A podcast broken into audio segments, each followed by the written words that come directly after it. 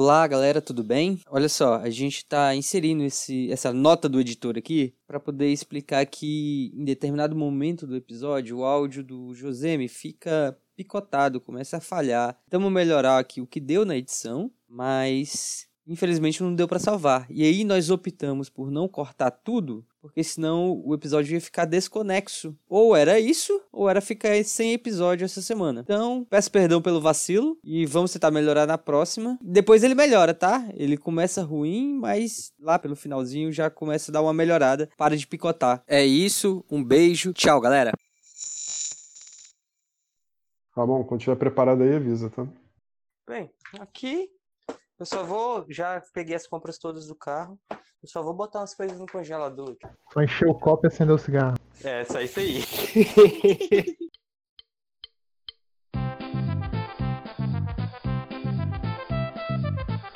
que é isso? Um podcast sem qualquer relação com a realidade. Eu não tenho texto dessa vez de abertura. Na verdade é que eu tava extremamente entediado. Eu acordei depois do trabalho às 6 horas da, da tarde, da noite, sei lá. E eu tentei ver filme, eu tentei ver série, eu tentei cozinhar, lavar a louça e nada preencheu o vazio na minha alma. Então eu implorei para alguém vir gravar comigo e três pessoas toparam. Na verdade, quatro, mas uma sumiu, então vou considerar que só três. Então estão comigo aqui hoje Gabriel. F-Style. Josemir. Olá. E Ramon. Cuidado com o tornado, hein? Então a gente não se preparou, a gente não tem pauta e a gente vai falar do que a gente quiser. Eu pergunto para vocês, para começar essa conversa, o que, que vocês fazem quando vocês estão entediados? Tédio é uma coisa, sei lá, cada vez mais difícil de lidar, porque hoje a gente tem muito estímulo, então a gente consegue tapar o buraco do tédio muito fácil. Mas às vezes acontece. Que, que vocês fazem quando vem o tédio, como é que vocês resolvem? Bem, normalmente eu vou pra rua. Só que a gente não tá podendo ir pra rua, né? Às vezes você tá em casa no final de semana, e aí, por algum motivo, você abusou de tudo. Abusou da TV, abusou do videogame, se você é um privilegiado. Abusou do seu celular, abusou de ver o seu feed no Twitter. E nada preenche esse vazio na sua alma. Então eu vou pra rua e vejo pessoas. Normalmente eu termino parando num, no boteco de algum amigo. Lógico. E tira uma fotinha, tira uma fotinha da cerveja na frente da, do, da distribuidora, do boteco. Aqui onde eu moro é muito comum as pessoas beberem em distribuidoras de bebida. Uhum. Sai mais barato e tal. É, e aí eu tenho um brother que mora aqui perto que ele tem uma distribuidora. Então, às vezes eu desço lá para o boteco dele, posto uma foto da latinha de cerveja na frente do boteco dele Dez minutos depois apareceu três amigos meus lá pra gente ficar conversando. Daí eu matei o meu TED do dia. Mas não precisa de alvará para servir bebida? É, a mesma, é o mesmo negócio? Ali, ali é faroeste, não precisa dessas coisas, não. É, Josemis, olha só, falei, eu, eu, até falei o nome do cara certo. Mas vou, Josemi, olha só, hum. aqui onde eu moro é o entorno do Goiás, do DF, velho vai lá, pro Daniel, pro pessoal do Rio entender melhor, é como se eu morasse na Baixada Fluminense. Ou então, para quem é de São Paulo, é como se eu morasse em Osasco. Só que aqui é, pô, terra sem lei. O cara tem alvará de distribuidora. Só que ele vende a caixa, ele vende a latinha. Como eu sou brother dele, eu chego lá, compro a caixa de latinha fechada, porque sai mais barato do que comprar a unidade. E aí vou pegando de uma por uma. Tenho eu a impressão de que a maior dificuldade, na verdade, é você poder vender bebida alcoólica. Uma vez que você já pode, que você é uma distribuidora, servir é a parte mais fácil. Não, não, não. Aí é que tá, Daniel, porque é, inclusive eles estão enfrentando agora problemas por isso, por conta que agora na pandemia não pode ser servido de jeito nenhum, né? Mas mesmo antes da pandemia, fecharam algumas distribuidoras aqui porque a galera bebia na frente. Inclusive, esse meu brother tem um esquemazinho, não pode beber na frente. O alvará de distribuidora. Não, Ramon, eu não tô falando, eu não tô falando que pode, eu só tô dizendo o seguinte: a parte mais difícil é você poder vender bebida alcoólica. Uma vez que você vende, para você conseguir autorização para poder servir também é fácil. Porque a galera não quer, porque tem que pagar, tem que regularizar Sim, uma série de coisas. Exatamente, é verdade. Concordo com você, concordo Mas com é, você. Mais, é mais difícil você conseguir vender a bebida do que você abrir um lugar para que as pessoas consumam. Sim. Afinal de contas, restaurantezinho, lanchonetezinho, a gente vê aos montes. Sim, concordo com você, é verdade. Mas também nada impede de você pegar a bebida e sentar no meio-fio e beber. Então deixa o cara botar umas mesinhas, umas cadeiras ali, foda-se, né? Aí é que tá, ele tinha uns banquinhos, umas paradas, tinha uns banquinhos que ele botava pra quem era chegado, ele entregava aqueles banquinhos de plástico, saca? Aqueles baixinhos. Ele sentava, encostava na parede e ficava ali conversando com ele mesmo. É baixinho, mas você fica balançando as perninhas quando senta. Não, não, não, não, não, não, ele é muito baixinho, não dá pra me balançar as pernas. não. Acho que no Brasil, em geral, tem coisa que é meio difícil de.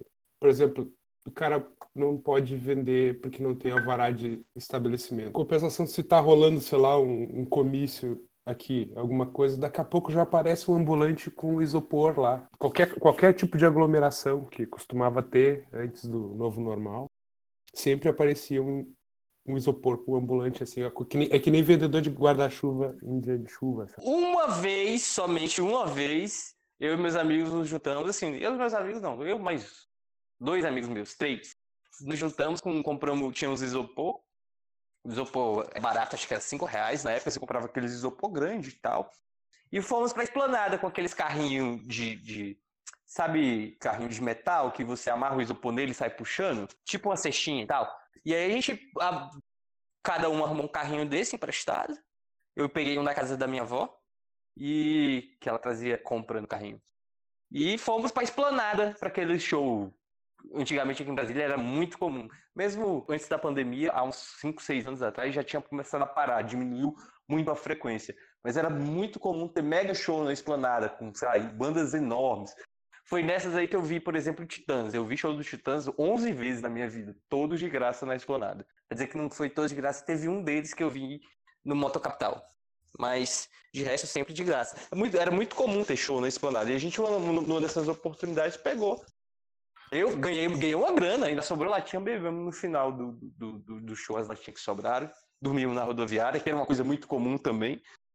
Na minha adolescência e pós-adolescência, um pouco dela depois. Eu não tem transporte público aqui, acabava duas horas, o show acabava duas horas. E às vezes você perdia o show, perdia o último ônibus, era dormir na rodoviária, encostado lá nas bancas de jornal, fechadas, encostava lá e dormia até vir o primeiro ônibus, seis horas da manhã. É, Josemir, como é que você faz quando tá entediado? Primeira coisa é comida. Boa. Agora, hoje em dia, eu tô comendo no. Assim, quando eu tô entediado, eu tô comendo tanto que é para poder não, não apenas ficar saciado, como ter sono depois de comer. Porque Caralho, isso, bicho! porque isso vai, porque isso vai me impedir de eh, continuar entediado de barriga cheia. Enfim. Você vai dormir e vai passar o tédio pelo sono. É, vai, vai passar o tédio pro sono. é. Tá certo. Vocês têm esse bagulho de, de, de comer porque estão entediados? Não, Eu não tinha até esse momento, mas agora parece que tem que ser uma, uma coisa meio que física, assim, sabe? eu, eu não tenho lance de comer porque eu tô entediado, não. Mas, ao mesmo tempo, o fato de estar em casa me faz comer mais. Quando a gente está na rua, tem toda a dificuldade do acesso à comida, de você sair para comprar alguma coisa. E ter dinheiro pra pagar, hein? Que comida na rua é caro. Ah, mas aí eu preciso de dinheiro. Ah, mas eu preciso de dinheiro para pagar comida em casa também. Falando assim, mesmo se você levar uma parada, sabe? Aí às vezes você tem que esquentar, ou você tem que pegar na mochila, você às vezes não pode comer onde você tá, você tem que ir para outro lugar. Então, assim, exige uma logística que em casa não. Tu vai na cozinha rapidinho, faz, pega, come. Então eu acabo comendo mais, assim. Eu tava fazendo, sei lá, tipo, uma, duas refeições por dia só antes, e eu tô comendo, sei lá, umas quatro vezes por dia agora. Gabriel? Não é que eu como pra matar o tédio, mas quando eu tô à toa, sinto muito mais fome. Entendi. Eu não tenho isso, cara. Até porque vocês sabem, eu como uma vez por dia, basicamente, né? Por que eu saberia disso? Porque eu contei isso pra vocês já. Porque ele já falou e ninguém acreditou. Ninguém. É verdade. Eu como uma vez por dia. E todo mundo tem o péssimo hábito de não escutar o Ramon. Não, eu escuto tudo que o Ramon fala pra poder usar contra ele depois. Veja só, hoje eu almocei. Eu levantei. Que coisa, hein? Olha só, parabéns. É uma medalha? Eu, eu acho, eu acho maneiro. Sabe, O Ramon fica bolado que a gente não acredita nas histórias dele, mas ele fala assim: não, eu como uma vez por dia só. Aí posta ele almoçando com o Misael, comendo crepe escondido de noite. Aí tem a noite do sorvete, tem a noite do não sei o quê. Cara, come, come 30 vezes por dia. Não, peraí. Eu, isso aí às vezes. Mas via de regra como uma vez por dia. Hoje eu almocei. Já almocei, já era, sei lá. Eu não comi nada de manhã. É, quando eu almocei, fiquei assistindo Dark. Daí, quando eu almocei, já era duas horas, que eu que fiz o almoço hoje. Aí eu fiz o almoço duas horas e fui trabalhar e tal, fazer os bagulhos. Da, daqui a pouco a mulher acabou ali o serviço dela. É, eu fui fazer outros negócios e a gente saiu para poder fazer compra. Voltamos agora. Eu tô tomando essa latinha de cerveja, fumando cigarro, conversando com vocês e pronto. Daqui eu vou dormir. Acabou. Refeição mesmo é uma só, só que tem 14 lanches intercalados. né? Não, não tem lanche. Não tem. Pior que não tem. O Ramon faz aquele esquema do Diabo Veste Prada. Quando ele sente que tá desmaiando, ele come um cubinho de queijo e aí fica tudo bem, né, Ramon? Não é, pior que não é isso, eu não sinto fome. Eu acho que é por causa do cigarro. A nutricionista falou pra mim que era por causa do Sim, cigarro. sim. Cigarro é um inibidor de apetite. Eu acho que a relação da comida com o tédio, no meu caso, é, é, é a coisa de preparar a comida, que eu tô gostando bastante de fazer, assim. Então isso, isso também tira o tédio, chegar e cozinhar alguma coisa, fazer uma, fazer uma massa, fazer um pão, alguma coisa assim. Isso tem, tem aliviado o tédio junto com, com a comida. Que se fosse só comer assim, acho que não, não ia rolar. Tá na vibe do espadeiro de quarentena. Isso, é isso aí. Mas, mas me diz uma parada, você falou assim, ah, pra, pra aliviar o tédio e tal. Mas assim, tédio é uma coisa recorrente na vida de vocês? Porque quando eu falo de tédio, eu não falo quando eu não tô com nada pra fazer. Eu tô dizendo assim, tipo, hoje que eu estava, eu não conseguia fazer absolutamente nada. Eu tentei ver um filme, eu tentei ver série, eu tentei é, lavar louça, cozinhar, comer. Eu tentei fazer uma porrada de coisa e eu não consegui. Tipo assim, tava impossível, tava além da minha capacidade. Isso pra mim é o tédio, assim. Quando é totalmente impossível fazer qualquer coisa, quando eu não consigo fazer nada. Tudo era muito chato. Que? Cara, Tudo, tudo era muito chato. Tudo que você ia fazer tava Na- muito chato. nada, nada preenchia o que eu precisava. o seu vazio existencial. Exatamente. Eu consigo entender, eu consigo entender. Quando é um caso assim, muito. Por exemplo, não vai ser todo dia que. Não, é que quando é o caso assim de. Por exemplo, eu tenho problema com rotina se eu ficar todo dia fazendo. Tem dia que eu, que eu simplesmente eh, não tô com vontade de cozinhar. Tem dia que simplesmente, sei lá, não tô com vontade de ver filme, não tô com vontade de ver, mas tô com tédio. Então tem que achar alguma coisa pra tirar essa porra. Então, às vezes eu vou, também invento de puxar assunto no WhatsApp, assim, ou alguma coisa. Até porque você fiquei sabendo que tem um grupo de WhatsApp aí que você conversa o dia inteiro, né? Tem, tem. Faz, faz o quê? Cinco anos já, né? Seis. Vai fazer cinco anos agora em setembro. Caralho, é, então.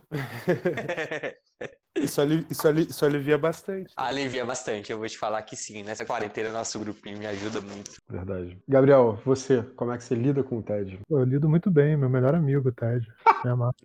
Tá acostumado já com o tédio. Uma vida inteira juntos aí, uma relação saudável, estável, maravilhosa. Eu acho que é por isso que tá mais difícil pra gente, porque o TED pra mim é uma coisa muito nova. É, é, é o fruto da quarentena.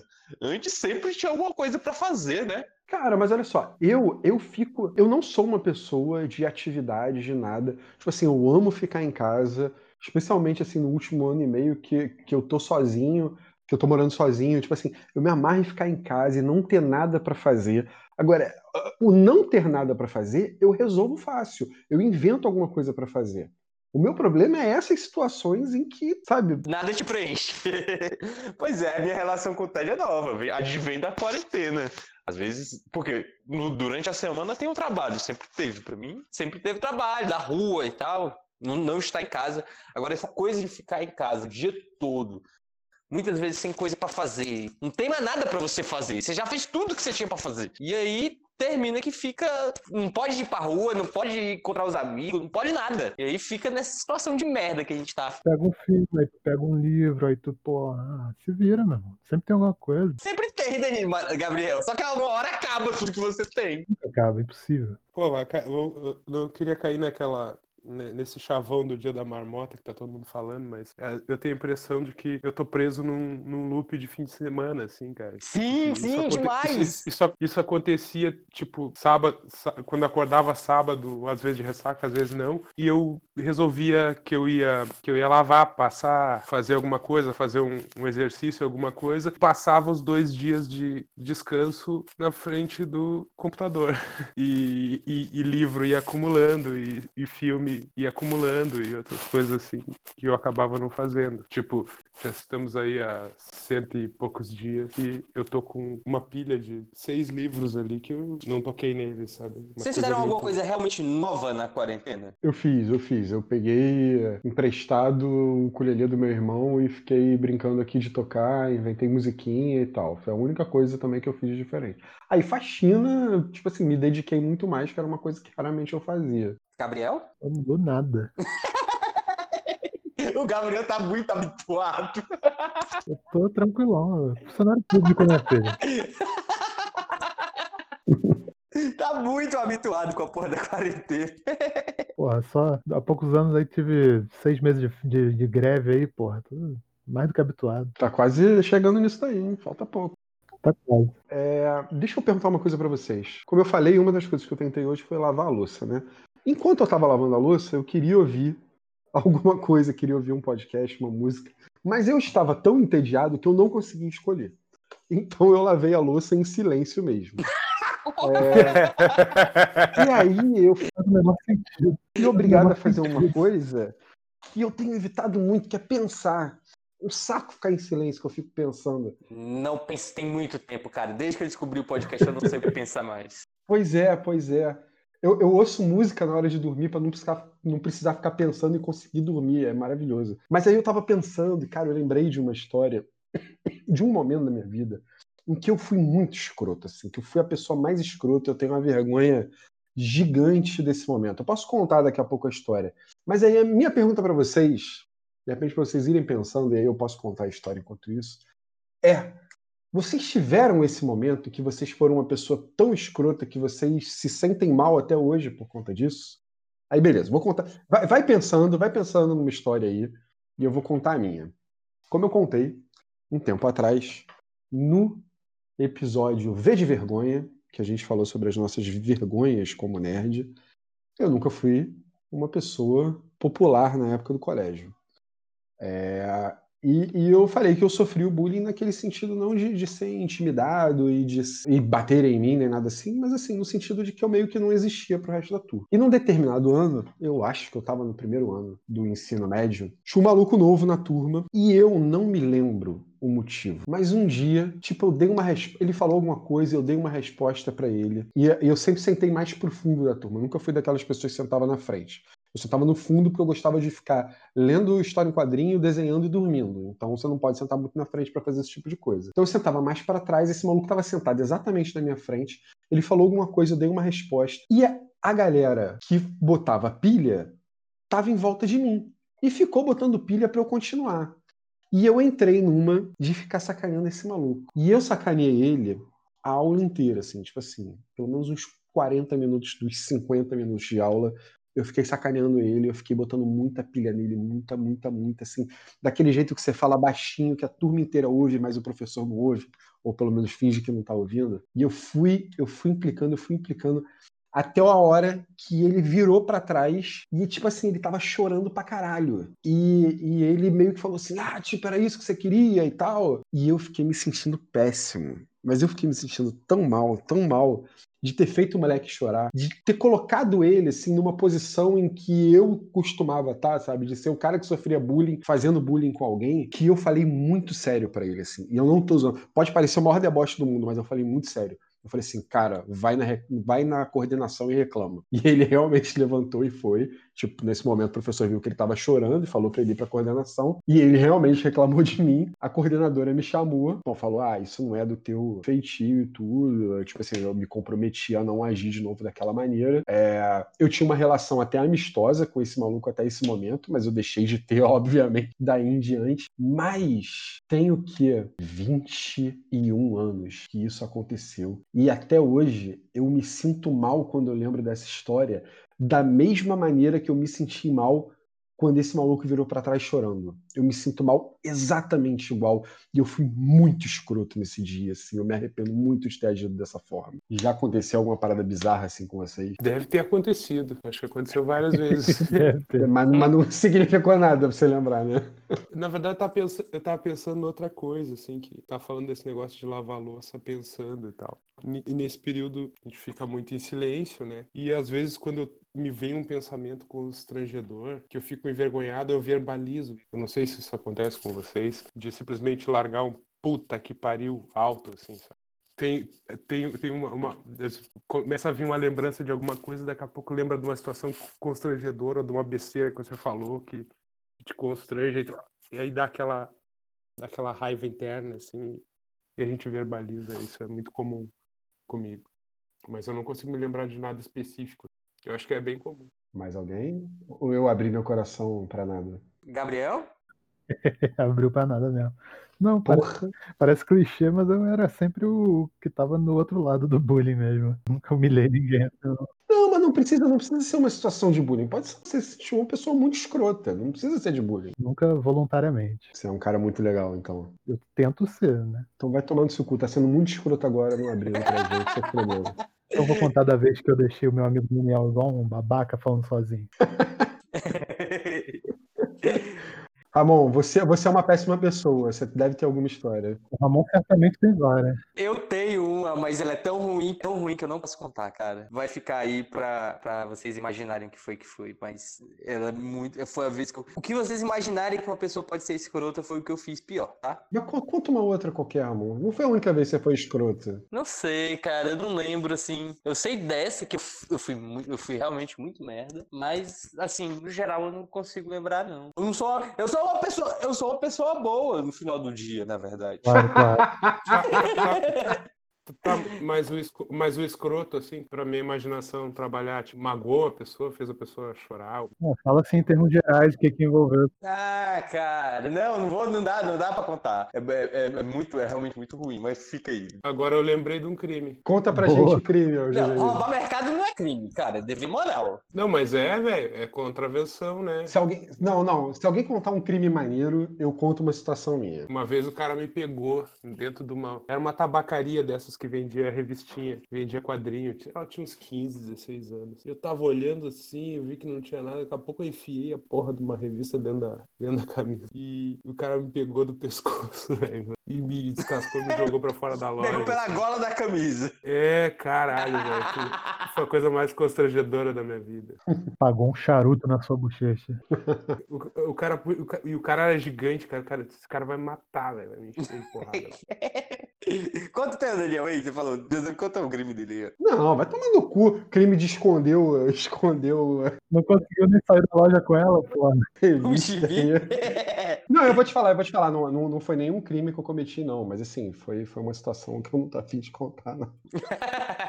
Conta aí, pô, eu apago. essa porra. Porra, essa no, no, porra no fim, no, fim, no fim só eu revelei o crime. Caralho, como se fuder.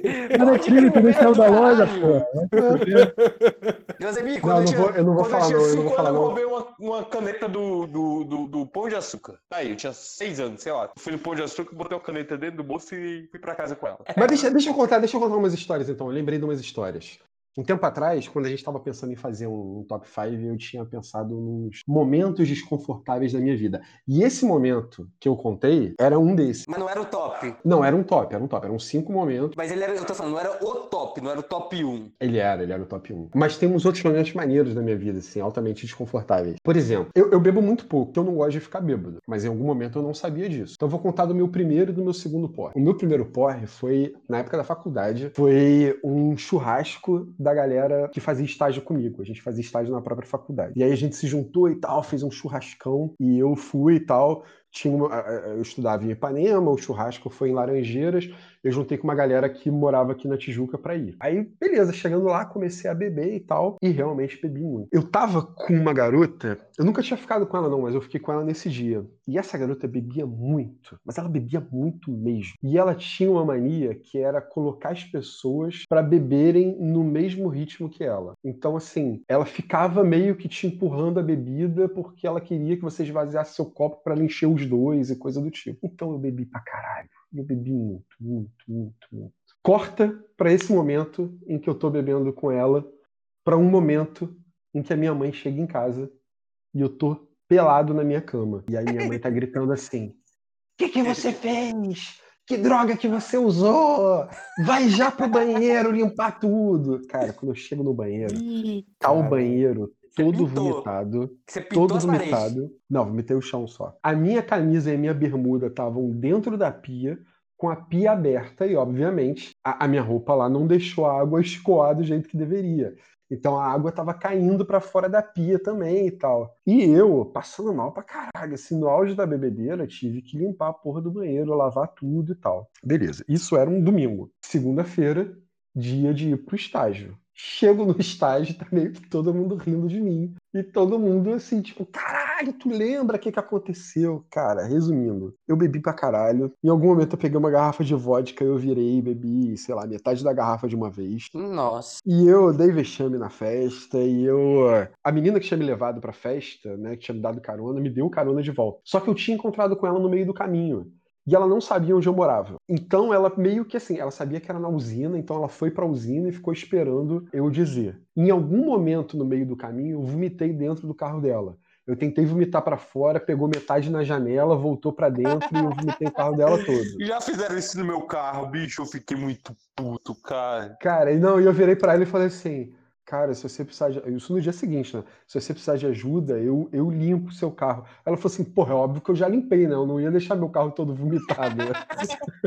Aí, beleza, ela foi indo comigo, todo vomitado, carro vomitado e tal. Em algum momento eu virei pra ela e falei assim: Vira aqui, que é aqui que eu moro. Aí ela virou, entrou, parou na frente do prédio que eu mostrei onde era. Aí eu saí do, do, do carro e fiquei tentando enfiar a chave no, na fechadura pra abrir o portão. Só que eu não conseguia, de jeito nenhum. Aí eu fui muito sagaz. Certamente não porque- era, não era o mesmo portão da sua casa, era? Não, era o portão da minha casa e era a chave certa. Mas assim, eu tenho um flash dessa hora. Eu fui muito sagaz e sabe o que eu fiz? Eu coloquei o dedo em cima do buraco da fechadura, encostei a chave no dedo, assim, embaixo Puta! do dedo, e fui empurrando pra ela ir na direção certa. e aí eu Olha, mas consegui isso aí é um abrir. macete clássico dos bêbados. Eu faço isso Pois é, mas eu, eu, eu nunca tinha ficado bêbado, eu não, eu não tinha como saber isso. Mas aí, beleza, beleza. Esse, esse, foi, esse foi o meu primeiro porre. Mas eu pensei assim, foi só o primeiro, não vai acontecer de novo, né? Eu, eu não sou esse tipo de gente. Aí, isso tinha sido setembro. Quando chegou dezembro, Réveillon, dezembro para janeiro, era 2002 para 2003. Eu, eu fui pra praia. A minha mãe sempre gostava de ir pra praia de Copacabana. E eu detestava ir pra lá porque. Porque, Porque é é uma perrengue. praia horrível. Era uma praia Não, horrível. não, não é isso, não é isso não. É o seguinte: não, não é pra ir pra praia pra curtir a praia. É pra ir pra praia pros fogos do Réveillon. O problema é o seguinte: é um saco pra ir embora.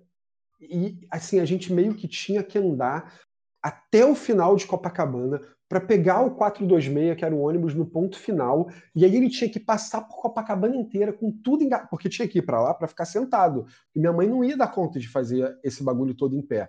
Então tinha que ir até lá para depois passar Copacabana inteira com tudo engarrafado. Tipo assim, demorava numa boa duas, três horas para passar Copacabana inteira, para depois poder voltar para casa. Depois que saía de Copacabana era tranquilo, mas assim, esse percurso todo por Copacabana era muito demorado. É, então eu detestava. Mas aí, nesse ano, é, tinha essa galera do, do trabalho também, mais ou menos, algumas pessoas em comum, mas outras diferentes. E, e eu tinha combinado, então, que eu ia com a minha mãe, e depois ela ia encontrar com alguém, e eu ia encontrar com essa galera. Então, beleza, eu tinha uma, uma outra motivação para ir. Então, beleza, foi e tal, deu meia-noite, dei um beijo na minha mãe, minha mãe foi para um lado, eu fui para o outro. E aí eu encontrei é, encontrei esse pessoal lá na praia. Eu me lembro assim, que foi super divertido, porque tinha os Hare Krishnas dançando, e a gente foi dançar com os Hare Krishnas. Só para ter uma noção, era eu. Ah, de- de- deixa eu pausar aqui. Eu tenho uma pergunta importante. Qual- vocês lembram a última vez que vocês dançaram na rua, do nada, assim, dançou, tava tocando fone de ouvido e você dançou na Que rua? aleatório. Não, nunca, nunca aconteceu. Nunca aconteceu? Não. Já Josemi? Acontece direto, velho. Acontecia. É, é, porque eu tava lembrando disso outro dia, porque a gente tava fazendo compra, mais uma vez fazendo compra, e eu comecei a dançar no mercado, porque tava tocando uma música. Tava tocando, acho que. Ah, não era Dominguinhos, era Luiz Gonzaga, tava tocando no meu, meu fone de ouvido. E eu comecei a dançar forró e peguei minha, minha esposa e fiquei balançando ela assim, a gente no mercado. E ela falou, para de ser louco! Que da hora. A, a Carol, a mãe da, da minha filha, mãe da Catarina, ela, ela fazia isso de vez em quando. Eu me lembro que uma vez a gente estava, a gente morava em Copacabana nessa época, a gente estava andando ali por Copacabana, chegou na frente de um McDonald's e tinha uma mulher vestida de hambúrguer. E tava trocando a música das empreguetes lá daquela novela, esqueci o nome da novela. Cheias de charme. Tava tocando a música das empreguetes e o hambúrguer tava dançando e a Carol começou a dançar junto com o hambúrguer. E eu andando assim, um pouco mais na frente, falando assim, vamos, vamos e tal. E tipo assim, Até. Pois é, até hoje ela fala assim, caralho, naquele dia tu, tu ficou com muita vergonha e tal. Eu falei, "É, realmente, foi- foi Ai. foda." Não, eu tenho isso. Eu ando de mão dadas com meus amigos no shopping. Não tenho essa. Não tenho pudor de, de, de, de me divertir no meio da rua. Mas desculpa, eu te cortei na sua história. Não sei nem se você consegue voltar. Como a gente sabe, se você não cortar a pessoa no meio da história, é porque a história tá ruim. Então fica lisonjeado. É por isso que eu me sinto mal, porque conto minhas histórias e ninguém me corta. Eu fico, puta, minha história deve estar mó merda do caralho. Vou ninguém me corta. Desculpa por a gente ter respeito, Ramon. Vou te atropelar em todas agora. Cara, eu, cara, eu acho, eu acho, eu acho que eu te, eu acho que eu te contei na história do cachorro quente. É. Quando vai lá, Daniel, segue aí. Bom, mas aí eu encontrei com esse pessoal, só pra ter uma noção, era eu, um cara e três meninas. A gente se encontrou e tal, a gente passou por esses Hare Krishnas dançando, e a gente ficou dançando junto com eles e tal, uma onda, aí a gente foi, foi pra um lugar lá. Eu acho que a gente acabou não ficando em Copacabana, eu acho que a gente pegou e passou o rapador e foi pra Ipanema, ficou na praia de Ipanema.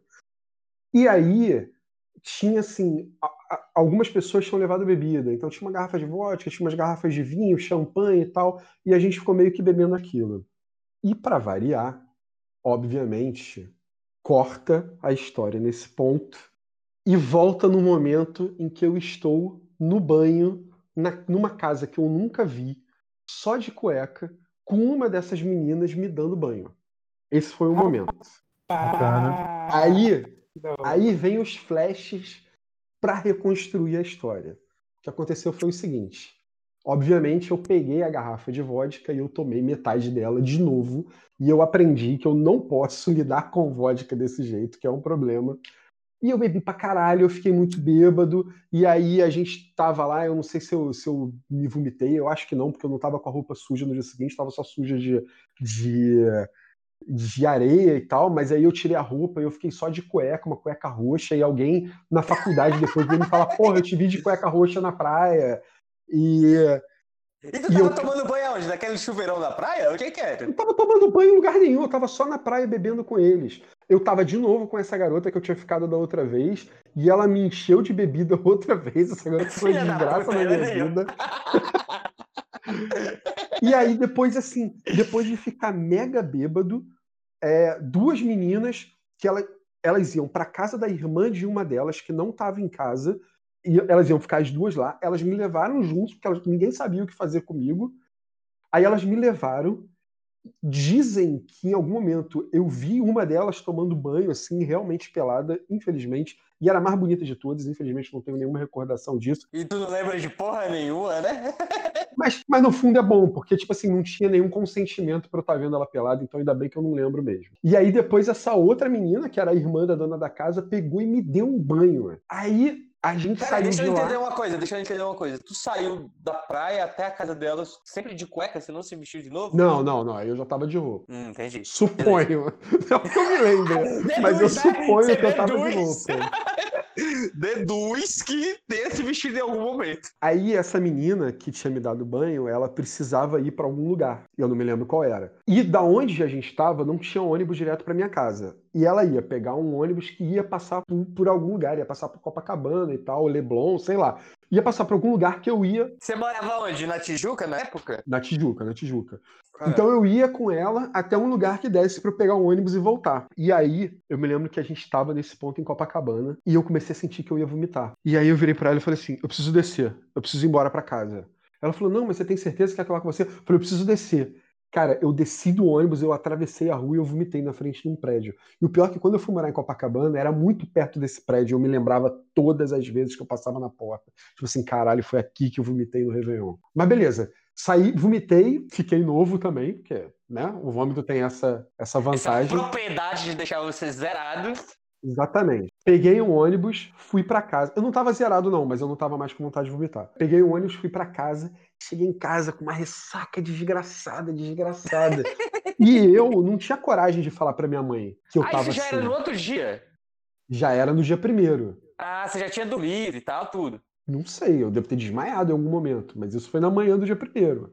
Ah, tá. Não, é porque normalmente o, o vômito deixa a gente zerado quando a gente tá bêbado. Você tá bebão, que loucão. Aí você vai ali, dá um pago Raul cabuloso. Não, mas olha só, olha só, Você vamos volta, lá. você tá pronto pra beber de novo. Tá zerado de Não, novo. mas olha só, olha só. Calma, vou- calma. Vou tentar fazer, vou tentar fazer uma cronologia. Tipo, eu me despedi da minha mãe ali por volta de meia-noite e meia, uma hora da manhã. Aí eu fui encontrar com eles, a gente andou pra caralho, foi pra Ipanema, ficou bebendo em Ipanema e tal. Depois eu fui pra casa dessa menina e tal. Na hora que eu me despedi dela, devia ser tipo umas 8 horas da manhã. Então não Entendi. tinha passado tanto tempo assim.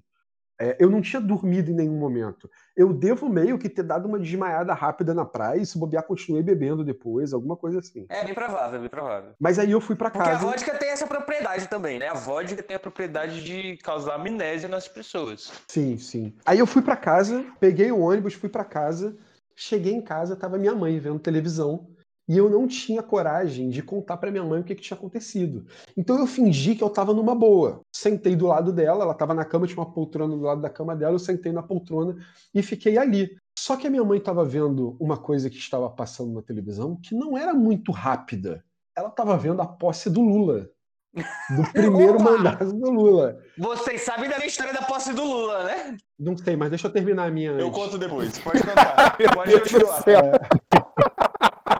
Aí eu fiquei, eu fiquei a posse inteira sentado do lado da minha mãe, passando mal pra caralho, com a cabeça estourando, enjoado, fingindo que tava tudo bem. E só quando acabou a posse, só quando ele recebeu a faixinha, entrou dentro do Palácio do Planalto, caralho, é que eu levantei e, voltei, e fui pro meu quarto, assim, onde eu, onde eu dei uma relaxada. Mas, cara, nesse dia. E ela, ela não percebeu que você tava no estado deplorável que você tava? Ela não, não falou nada, pelo menos.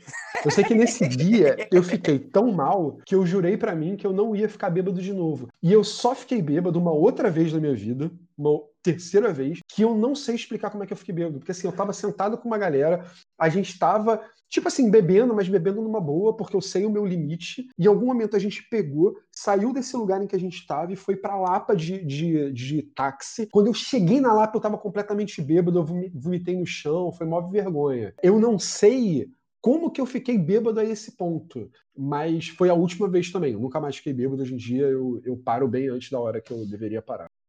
Mas o resultado, o resultado do Réveillon foi especialmente ruim porque você ainda era tucano nessa época, né? Era, era. Pois é. Foi. Deve ter Foi- sido merda pro Daniel assistir a posse do Lula lá, sendo que ele tinha, tinha votado no José Serra. Bêbado e puto, esse bandido maldito ganhou. Foi mega indigesto esse momento na minha vida. Não, e, e não só, e não, tipo, não tava, tipo assim, eu tava pouco me fudendo pro Lula nesse momento, que eu tava passando muito mal, mas a minha mãe tava reclamando do Lula o tempo inteiro, e eu tinha que assim, é verdade, é. Mas a minha mãe falava uma coisa, a minha mãe, apesar de ser, de ser meio conservadora e tal, pô, ela, ela votou no Collor, ela tinha simpatia pelo Collor e tal, mas ela falava uma parada que era muito maneira, ela falava o seguinte, pra gente não vai ter problema. Não, tipo assim, nunca vai acontecer nada de ruim com a gente se o governo do Lula for uma merda. Porque ele vai governar para quem é mais pobre. Então a gente vai ficar bem nessa história. Quem vai se fuder é quem tem dinheiro.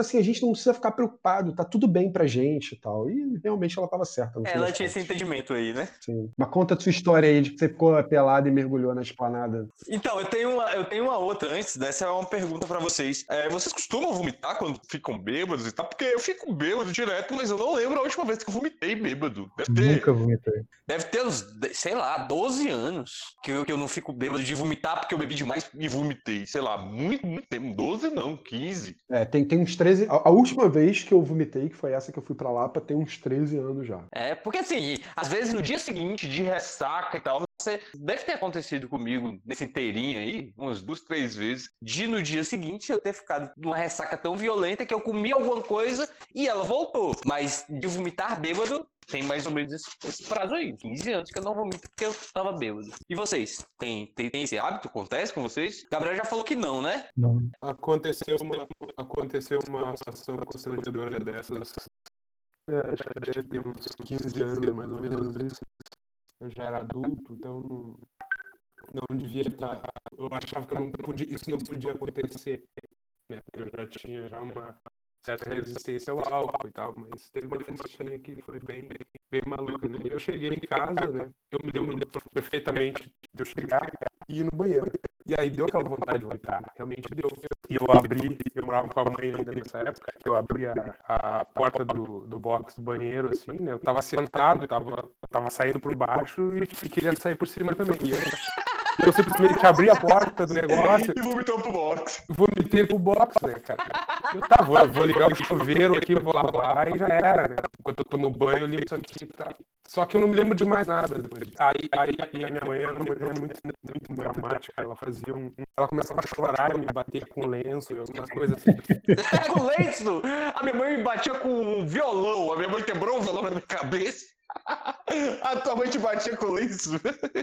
É, com, com um pano de prata, assim, um negócio assim. Ela começava, ela começava a chorar, né?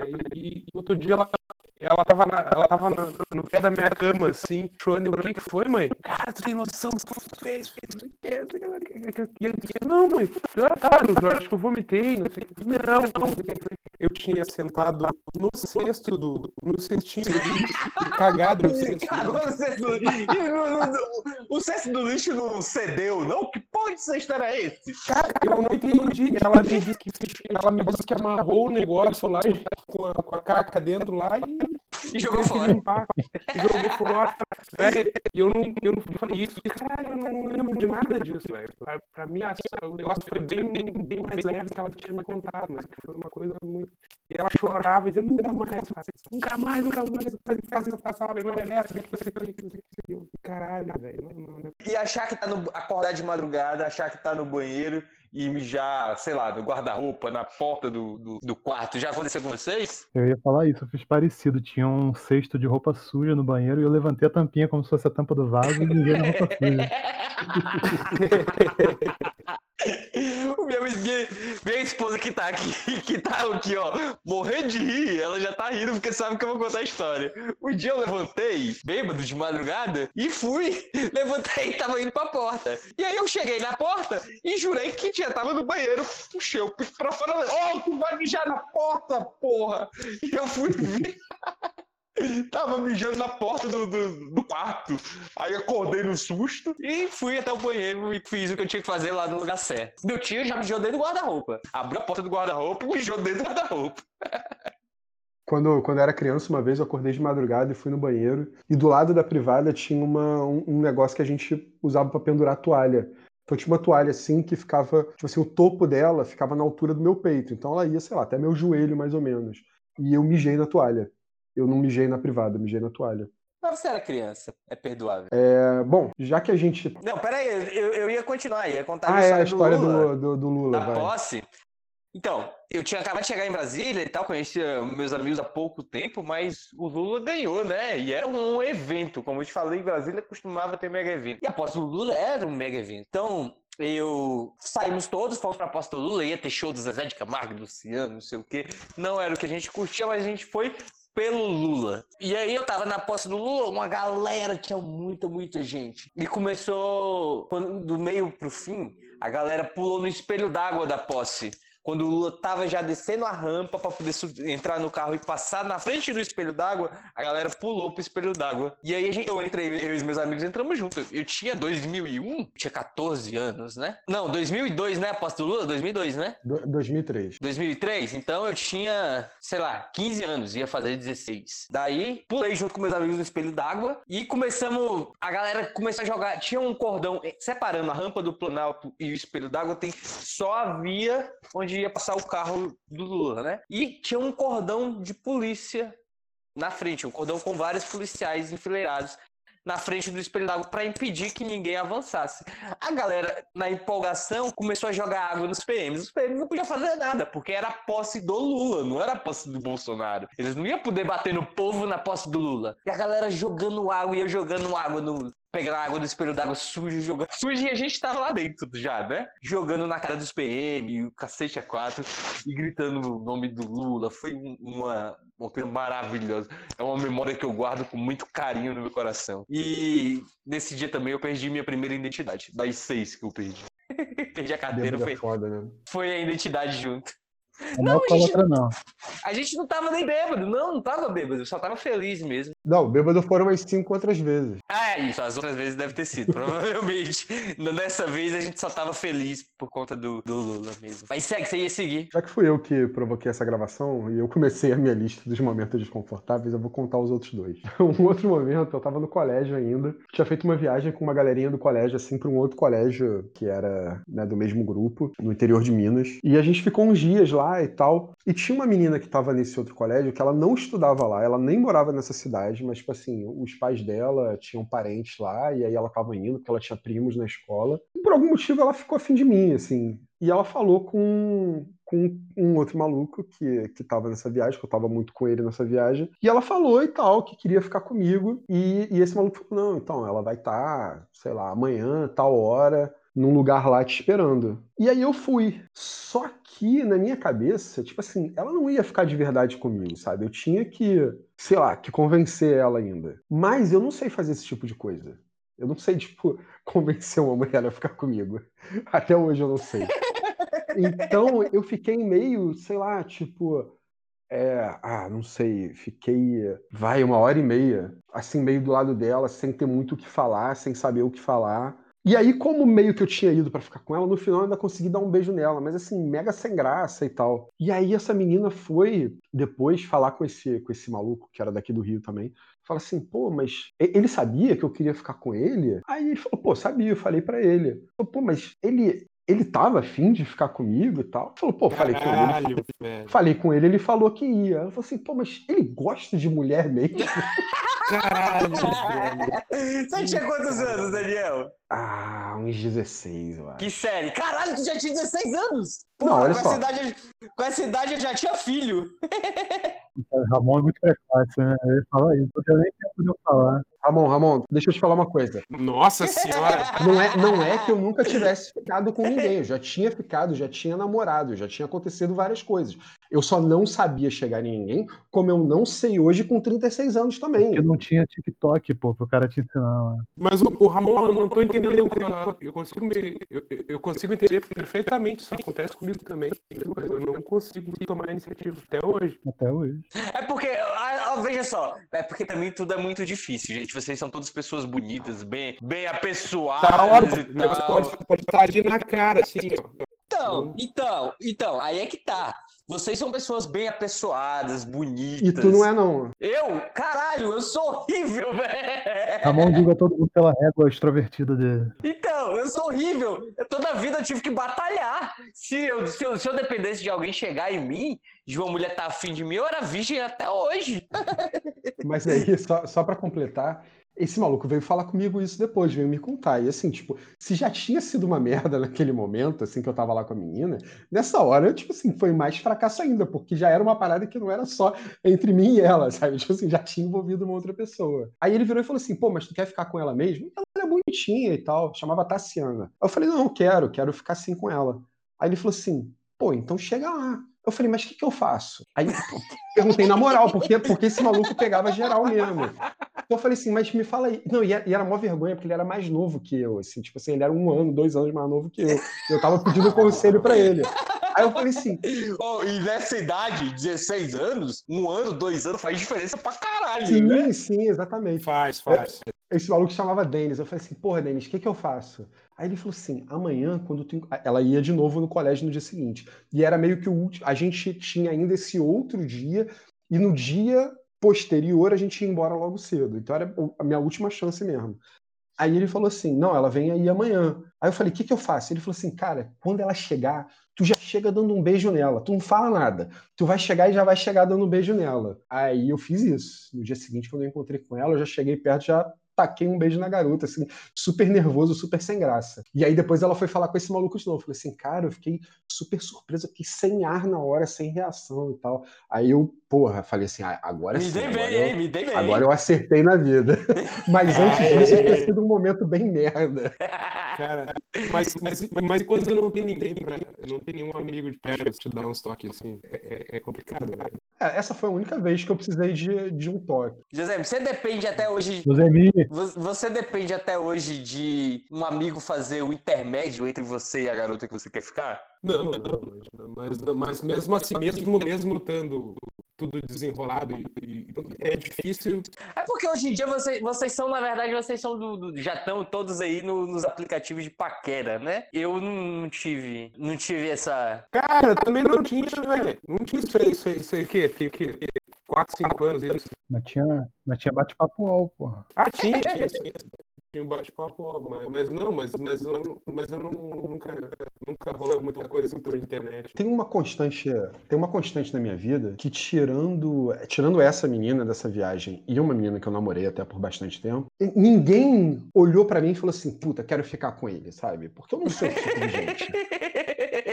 Que acontecia muito era assim, era É alguém já exatamente o que acontece comigo, Daniel. É exatamente isso.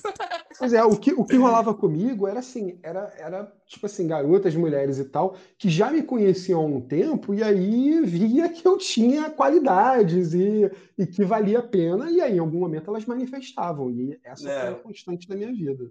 Comigo, na verdade, toda a vida foi tudo batalhado, né? Eu tive que batalhar, nunca caiu pra mim. Sempre eu tive que correr atrás. Eu não sou a pessoa melhor apessoada do mundo também, né, gente? Vamos combinar. Mas eu tenho uma pergunta pra vocês. Vocês lembram do, do, do- do primeiro beijo de vocês? Lembro, lógico. Outro, outro dia, Vocês querem contar a história ou é muito pessoal? Eu conto, eu conto. Eu tava. Foi um aniversário meu, não me lembro exatamente quantos anos. Tinha uma menina que eu conhecia da igreja. E ela meio que dava em cima de mim, mas eu. Eu nunca levei muito a sério, não. Eu achava que ela tava, tipo, só provocando, sabe? Você tinha quantos anos? Ah, acho que Mede por 14. série, você tava em qual série? Não, não faço a menor ideia, porque como eu não estava relacionado ao colégio, eu não lembro. Mas acho que foi meu aniversário de 14 anos. E aí ela. Ela ficava meio que dando em cima, mas eu achava que ela tava, sabe, só provocando, só pra ver qual ia ser a minha reação e que ela não tinha, na verdade, nenhum interesse em mim. E aí, quando eu fiz esse Que na verdade é bem comum, né? Convenhamos. não sei, foi a única vez que aconteceu comigo também.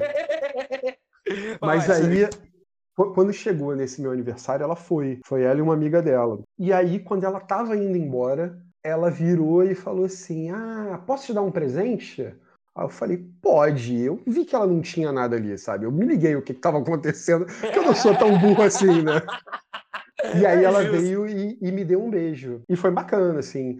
No dia seguinte, era aniversário de um, de um camarada nosso, meu e dela. E tinha uma festinha na casa dele. Aí eu encontrei com ela de novo nessa festinha e fiquei com ela de novo nessa vez. Mas esse primeiro beijo foi no meu aniversário. Josemir ganhou de presente, hein, Dani? Esse aí foi um Foi. puta aniversário. Foi. Cara, Josemir?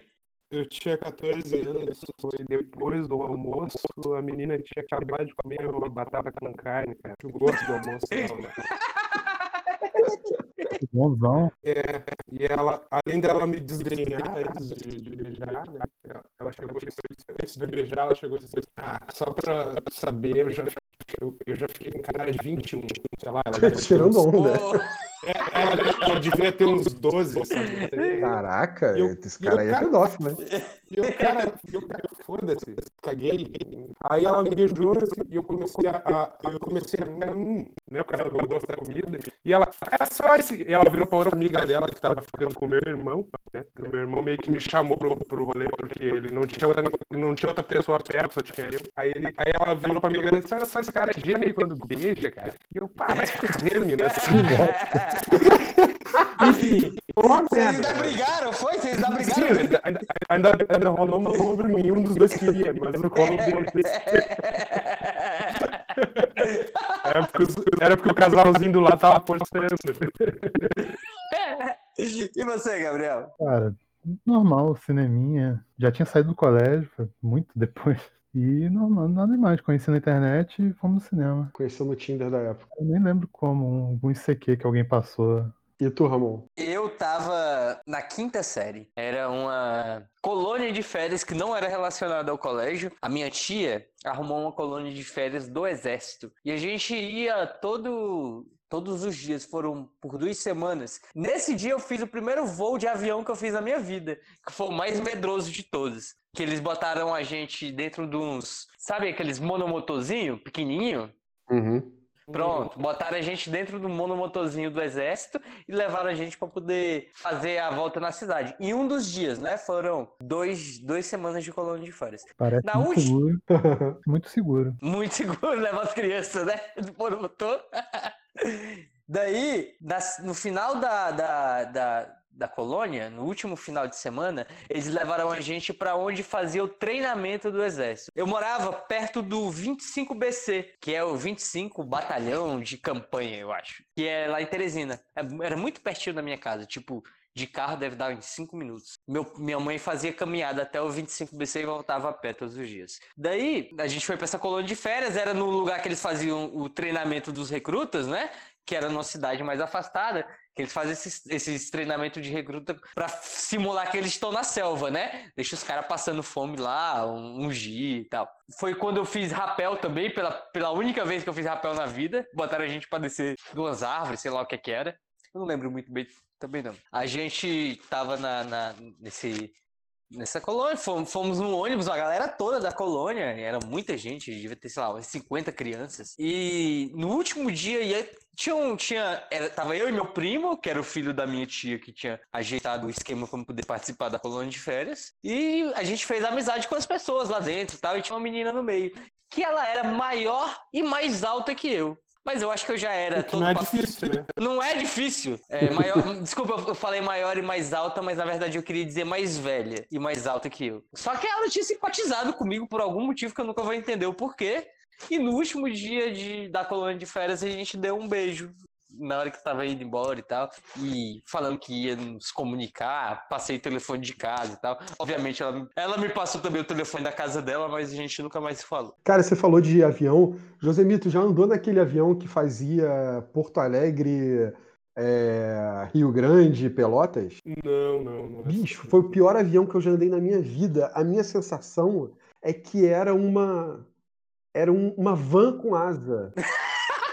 Aqueles da Azul, que, que- não sei se é aquele mesmo que tem hoje da Azul, que tem hélice. Não, não, não era azul, não. Era tipo T, TWA, alguma coisa assim, tipo uma companhia que só existia pra fazer, sei lá, esse percurso. Bicho, a primeira vez que eu peguei uma avianca na minha vida, eu tava, a gente tava. Onde é que a gente tava aí, não? Você lembra? De- Bahia. deixa- a gente- então, enquanto, enquanto você lembra, deixa eu terminar a porra da história.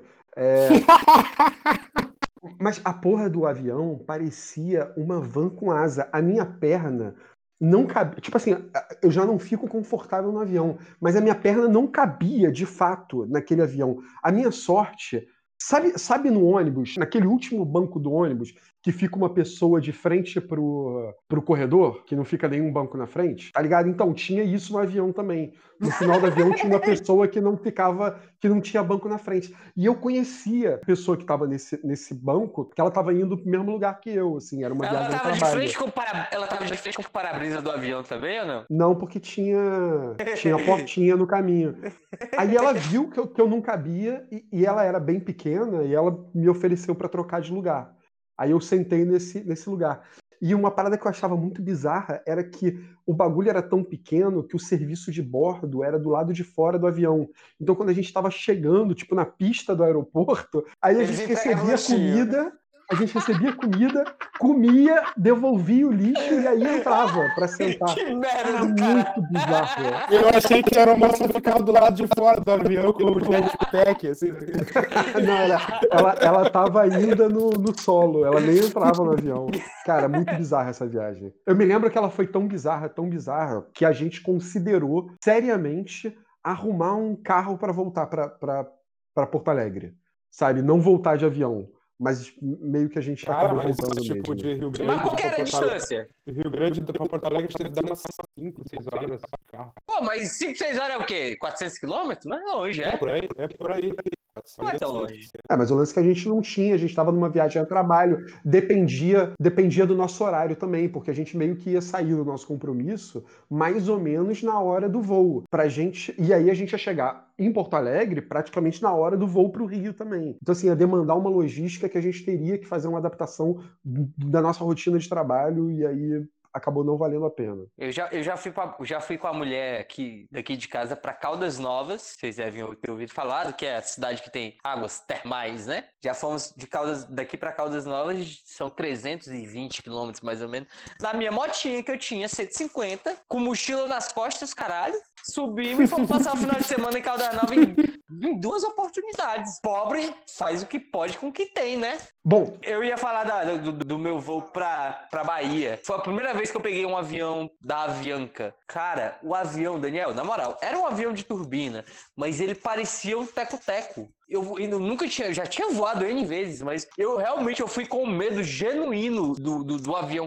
Ele era muito pequeno, tinha muito cara de velho. Ele tava do, aqui em Brasília, o aeroporto tem fingers dos dois lados, é, é como se fosse um, um vão aberto, e dos dois lados do aeroporto ficam os aviões estacionados, né? Então você via esse avião, era pra Ilhéus voo, você via esse avião colado com, com os aviões lado a lado, ele tinha tipo um terço do tamanho. Era muito, muito menor. Eu fui completamente cagado. Imagino. É, Esse avião que eu peguei, a minha sensação. Sabe quando a gente vê nos filmes, tipo Segunda Guerra Mundial e tal, Primeira Guerra, que vai uma pessoa na frente do avião e gira a hélice pra começar a andar? A minha sensação que esse lá de, de Rio Grande era assim. Ah, caralho, né? Eu acho que tem esse, tem esse serviço até hoje, né? Eu sei que, eu, eu sei que hoje, hoje, é um, hoje é um avião de hélice mais moderado, né? É, essa companhia acabou e eu acho que hoje em dia eles não vão mais para Rio Grande, eles vão só. Porque eu me lembro que era assim: na ida ele fazia Porto Alegre, Rio Grande, Pelotas, e aí na volta Rio Grande, Pelotas, Porto Alegre. E eu acho que hoje em dia ele não vai mais para Rio Grande, ele vai só para Pelotas. E, e viagem de ônibus? Vocês já pegaram perrengue assim? Viagem de ônibus? Aí sim. Ah, já, perrengue, como assim? De... Perrengue. Viagem perrengue é perrengue. É passar qualquer coisa de ruim. Ah, já, pe- já, peguei, já peguei muito engarrafamento, assim, de feriado, assim, do ônibus ficar duas horas Não, parado. eu tô, eu, tô, eu tô falando de uma criança cagar no teu colo, sei lá, esse tipo de coisa, pô. Ah, não, não. Não, o, máximo, o máximo de perrengue que já aconteceu comigo foi uma vez que eu tava uma viagem do colégio também. Era um ônibus só com aluno do colégio e ele foi daqui para Goiânia. Eu me lembro, sei lá, 18 horas, talvez. Quanto Caralho, tempo do é? Rio pra Goiânia É. vai dar mais ou menos, é isso mesmo que você falou, umas 18 horas. Porque daqui, pra- daqui de Brasília pra Goiânia vai dar umas 4 horas e daqui de, daqui de Brasília pro Rio são mais umas, sei lá, 15 horas de ônibus. De carro eu fiz 12, então 15. Vai dar 20 horas, Daniel. Fez 12 e depois não sabe porque o carro chegou todo fodido, né? Mas aí o lance foi o seguinte. Então, beleza, foram por aí umas 18 horas, por viagem mega cansativa e tal. A sorte é que, cara, sei lá, 16, 17 anos, tava super na disposição de fazer esse tipo de viagem. Só que quando chegou em Goiânia, o motorista não achou aonde era o colégio que a gente estava indo. Mas ele não comunicou a ninguém. Ele ficou andando por Goiânia. E todo mundo assim, tipo, caralho, já tava na hora, né, da gente chegar, já passou da hora. Sem sacanagem, ele passou umas quatro horas andando por Goiânia, tentando procurar um endereço, sem avisar pra ninguém, sem pedir orientação. Foi foda. Você não tinha horário no compromisso lá, não, do colégio? Cara, mais ou menos. Era uma parada que, assim, todo mundo se programava pra chegar de manhã no colégio, e aí os compromissos iam começar, sei lá, no meio da tarde, por exemplo. Então a gente tinha uma folga legal. Mas nós Entendi. fomos os últimos a chegar. Todo mundo já tinha chegado, menos a gente, porque a gente tava passeando. Eu tenho uma observação a falar. Goiânia é uma cidade maravilhosa, hein? É, é bem bonito. Deve ser. O, o Gabriel foi sacoleiro, deve ter umas histórias maneiras. Não, o Gabriel fala- ia falar agora há pouco. O José me terminou falando antes, mas ele ia contar a história dele aí de perrengue de ônibus. Sacoleiro? Não sabia isso não. Ué, não foi? Você não ia pra Foz? Eu ia pro meu próprio Se- deleite. Se não sabia, tá sabendo agora, presença. Não, mas não, não- falei que você ia vender, mas era sacoleiro. Não, pô, eu ia de avião, ia dar rolezinho. Ah, achei que você ia de, de ônibus. Mas você não contou uma vez que ficou parado em algum lugar? Era outra parada. Era em São Paulo. Conta aí, Gabriel, dos seus perrengues aí de baú. Não, uma vez a gente inventou de ir numa. Na tal da Feira da Madrugada, que rola em São Paulo. Uhum. que vende muita. No mu- Braz, muamba. já fui, no Isso. Braz, no Braz. Exatamente, do nada. Roupa barata, roupa barata. Do nada pareceu que ah, tem uma excursão pra lá, bora, sai essa noite, bora. Aí fui e tal. Na volta, geral carregado de bagulho falsificado. Aí fica um batedor na frente do ônibus, lá, alguns quilômetros na frente. Aí mandou um rádio pro, pro motorista falando: Não, tá tendo, tá tendo uma barreira, barreira policial aqui, estão parando todo mundo, não sei o quê. Encosta aí, espera. Aí encostou na porra de um postinho merda lá e ficamos assim, acho que umas quatro horas parados no postinho esperando liberar lá a barreira policial, meteram um DVD no ônibus. Qual foi o que você assistiu mesmo? Foi aquele Eu Sou o Número 4. Nossa. Horroroso. completamente horroroso. Qual é? Esse eu não sei qual é, não lembro. Ah, tem uns ETs adolescentes lá, uma merda.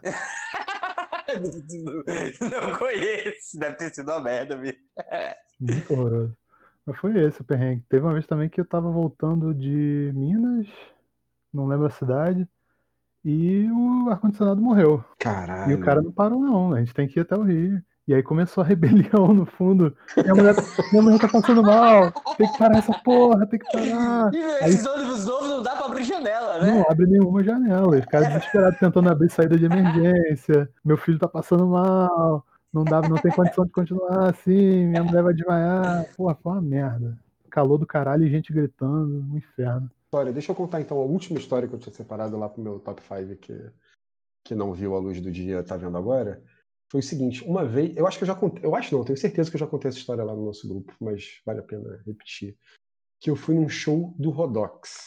O Rodox é a Opa, essa banda história eu não conheço. É a banda do Rodolfo. do Rodolfo, que o É Rodolfo banda montou quando Rodolfo saiu do Raimundo. Evangélico, é. Exatamente. E eu, eu gostava pra caralho de Raimundos, gostava muito. E vai, as primeiras músicas do Rodox que, que tocaram na MTV e tal, não eram de todo ruim e tal, eram bacaninhas. Nunca ouvi, cara. E eu sou fãzaço dos Raimundos. E era num. Eu, eu não sei se logo de. Eu acho que não, não logo de. Quando ele montou a banda, não tinha o Caniço. Depois o Caniço foi pro Rodox. Saiu do Raimundos e foi pro Rodox. Foi nessa época. Eles iam tocar numa igreja evangélica da Tijuca, Igreja de Nova Vida. E aí, eu tinha banda nessa época, alguém da banda tinha visto e tinha comentado que o Rodolfo ia tocar lá e tal, que o Rodox ia tocar. E a gente pilhou pra ir. Vamos lá, vamos assistir, porra. Oportunidade de ver o Rodolfo ir de graça numa época que a gente não tinha dinheiro nenhum, era bom pra caralho. A gente pegou e foi, chegou na- no horário marcado, e tipo, nós fomos um dos primeiros, devia ter meia dúzia de pessoas só na igreja na hora que a gente chegou. E aí fi- ficaram uns. é, E era bagulho pra adolescente, jovem mesmo. E aí ficavam uns velhinhos na porta querendo que a gente preenchesse uma ficha com os nossos dados.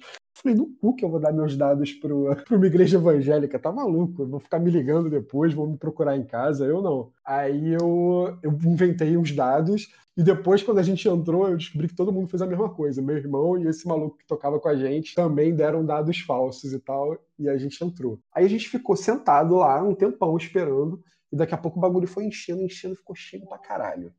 Bom, Cheio pra caralho é quantas pessoas? Cara, imagina um. Tipo assim, uma nave grande de igreja que devia caber, sei lá, umas 200, 300 pessoas, chutando, e que tinha todos os lugares ocupados e mais uma galera em pé nos cantos. Então, assim, tava bem cheio. Só que não era só um show do Rodox, mas a gente não sabia. Tinham cinco outras bandas antes que iam tocar. E era tudo bagulho altamente evangélico. E não só tinha banda, como tinha tipo grupo da igreja também, que ia apresentar teatro e tal. E a gente ficou lá esperando, esperando, assistindo essa porra toda. Chegou no momento que finalmente o Rodox entrou. E aí o Rodox entrou já cantando aquela música lá, aquela um, dois, eu pego o microfone é compulsivo, eu não consigo mais parar. Que era uma música bacana, e a gente ficou empolgadaço. E aí, quando terminou essa música, começou o Rodolfo a fazer uma pregação louca lá. Ia falar, ia contar Caralho. história. Que Aí ele contou a história de uma vez que, que era a história da conversão dele. A mulher dele era evangélica, ele não era, e aí um dia ele chegou e ele falou assim: cheguei em casa e tinha duas irmãs do coque. E aí a galera toda rindo pra caralho. E eu olhando pro meu irmão falando assim: cara, o que, que isso significa? Depois eu fui até mais ou menos entender qual era da irmã do coque. Mas na hora não fez nenhum sentido. E ele falando assim. Você "Eu vai louco." explicar? Ah, cara, são essas essas beatas que, que ficam de, de roupinha de beata e cabelinho com coque e tal, sabe? É a Assembleia de Deus, né? Essas, essa- essas irmãs que não cortam o cabelo. É. É, é. mas nenhuma delas corta, né? Sei lá. E aí, aí ele falando Parece assim, a "Não, Marina mas Silva e a Luiz Helena. Isso, isso, isso. E eu sei que ele, ele ia contando essas histórias. Democraticamente.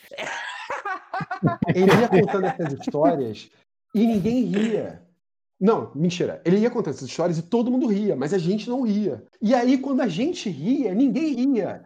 Tipo assim, a gente ria nas horas erradas. Aí ele falava assim: nessa época eu era muito doido. Eu fumava um baseado do tamanho desse microfone. E a gente, ah! E todo mundo assim, aleluia, aleluia, com a mão virada pro céu, assim. Aí ele falava assim: eu usava um alargador do tamanho de uma chapinha. E a gente se cagando de rir, a galera toda levando muito a sério. E aí eu comecei a ficar muito sem graça com essa situação. Mas eu vou contar a história dele, porque a história é muito foda. É, A mulher era evangélica, ele não era.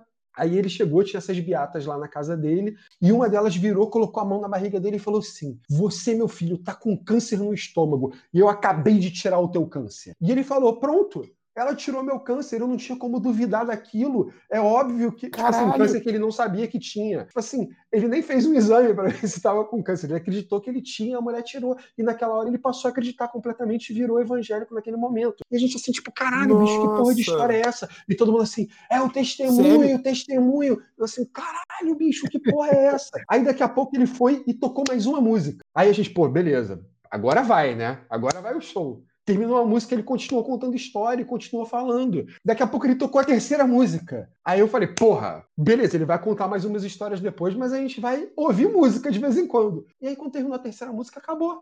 Ele levantou e foi embora. Tipo assim, a galera pegou e foi pra casa. E a gente ficou assim, tipo, caralho, bicho, é O que isso? foi que Acabou? aconteceu aqui? Sabe o que, que a gente viveu nessas últimas três horas em que a gente ficou preso nesse lugar? Cara, foi uma situação muito bizarra. E aí, no final, ficou, tipo assim, os jovens tentando chamar a gente. Não vem aqui, a gente vai falar aqui e tal. E eu assim, não, não, meu pai tá esperando de carro lá embaixo, a gente tem que descer. Tipo, meu pai nem sabia onde a gente estava. A gente tem que descer, que, porra, meu pai tá esperando já. E aí a gente desceu correndo e foi embora. E, cara, foi, foi uma das situações mais desconfortáveis da minha vida, foi esse show. Nossa. Bem, eu, eu, eu tive uma história no show dos Raimundos que um cara quebrou. Essa é bem curta. Um cara quebrou uma garrafa de Heineken na cabeça do outro cara. Na época, sei lá, isso tem oito anos, por baixo, mais, talvez mais, uns dez. O cara quebrou a garrafa de Heineken na cabeça do outro pelo fundo. Sabe quando você segura no gargalo e bate, bate com o fundo da, da garrafa no chão ou em qualquer lugar? Não bate lateralmente com a garrafa, que seria uma coisa natural de você quebrar. Mas no bater com o fundo de cima para baixo, como se fosse um martelo, é absolutamente incompreensível de como é que vai quebrar essa garrafa. E o cara conseguiu quebrar a garrafa na cabeça do outro numa roda do show dos Raimundos. Foi uma das poucas vezes, por falar nisso, foi uma das poucas vezes que eu vi de fato uma briga ou uma, uma, uma violência em um, um show de rock. O José me conta aí do baile. Então, eu, eu tava com. Eu devia ter uns 15, 16 anos e tinha, e tinha esse- esses bailes que eram fora da cidade, assim, no interiorzão. A gente pegava um ônibus numa avenida no centro e ia pro. pegava a BR e sumia, assim. E eram uns bailes, assim, bem de cidade pequena, da São João da puta que o pariu, alguma coisa assim. Ah, e eram Era um ônibus. baile, era um festejo na cidade? Como é que era? Não, era, era bailezinho, era uma festa, assim. Era uma festa desse- normal, qualquer. uma festa normal que ficava no meio da, ficava no meio da BR. Saía um ônibus da cidade pro interior, Entendi. assim, pra ir pra esses lugares. E eu e meu irmão, a gente ia nesse negócio. E eram uns ônibus muito cacareco, assim, sabe? É tipo aqueles ônibus quadrado de urbano, sabe? Aqueles ônibus que vende banana hoje em dia, sabe?